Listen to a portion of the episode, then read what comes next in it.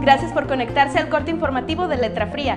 Mi nombre es Jocelyn Ramírez. Hoy es lunes 25 de mayo y esto es lo que debes saber para estar informado. Las noticias como son comienzan aquí. Este domingo, la Secretaría de Salud Jalisco notificó 48 casos nuevos de COVID-19 para acumular 1.180 casos confirmados en todo el estado. Adicionalmente, la UDG ha reportado 372 personas positivas al SARS-CoV-2. A su vez, los dos laboratorios privados autorizados han identificado 212 casos confirmados y la Secretaría de Salud Jalisco reportó 5 fallecimientos más a causa de COVID-19, con lo que se asciende a 107 defunciones confirmadas por esta infección registrada en 23 municipios de Jalisco.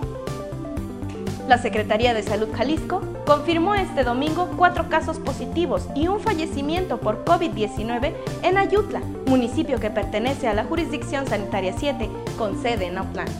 Este viernes la Comisaría de Seguridad Pública Municipal de Autlán implementó su estrategia Motosegura, con la finalidad de inspeccionar los vehículos que circulaban en el municipio y así evitar el robo de los mismos. Dicha estrategia tuvo como resultado el aseguramiento de seis vehículos, cuatro de los cuales contaban con reporte de robo vigente y dos más resultaron con falsificación de placa y número NIC.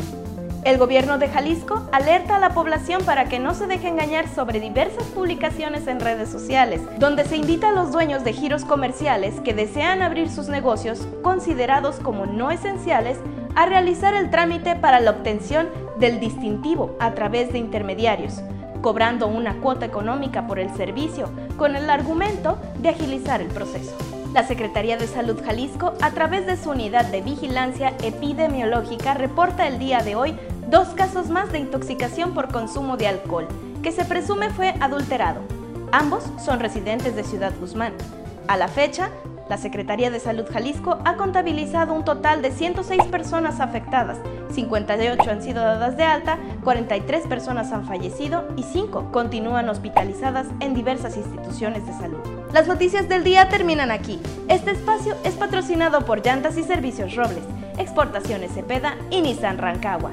Nos despedimos a nombre de Israel Aguilar y de todo el equipo de Letra Fría. Les deseamos un excelente inicio de semana. Nos vemos mañana con más noticias.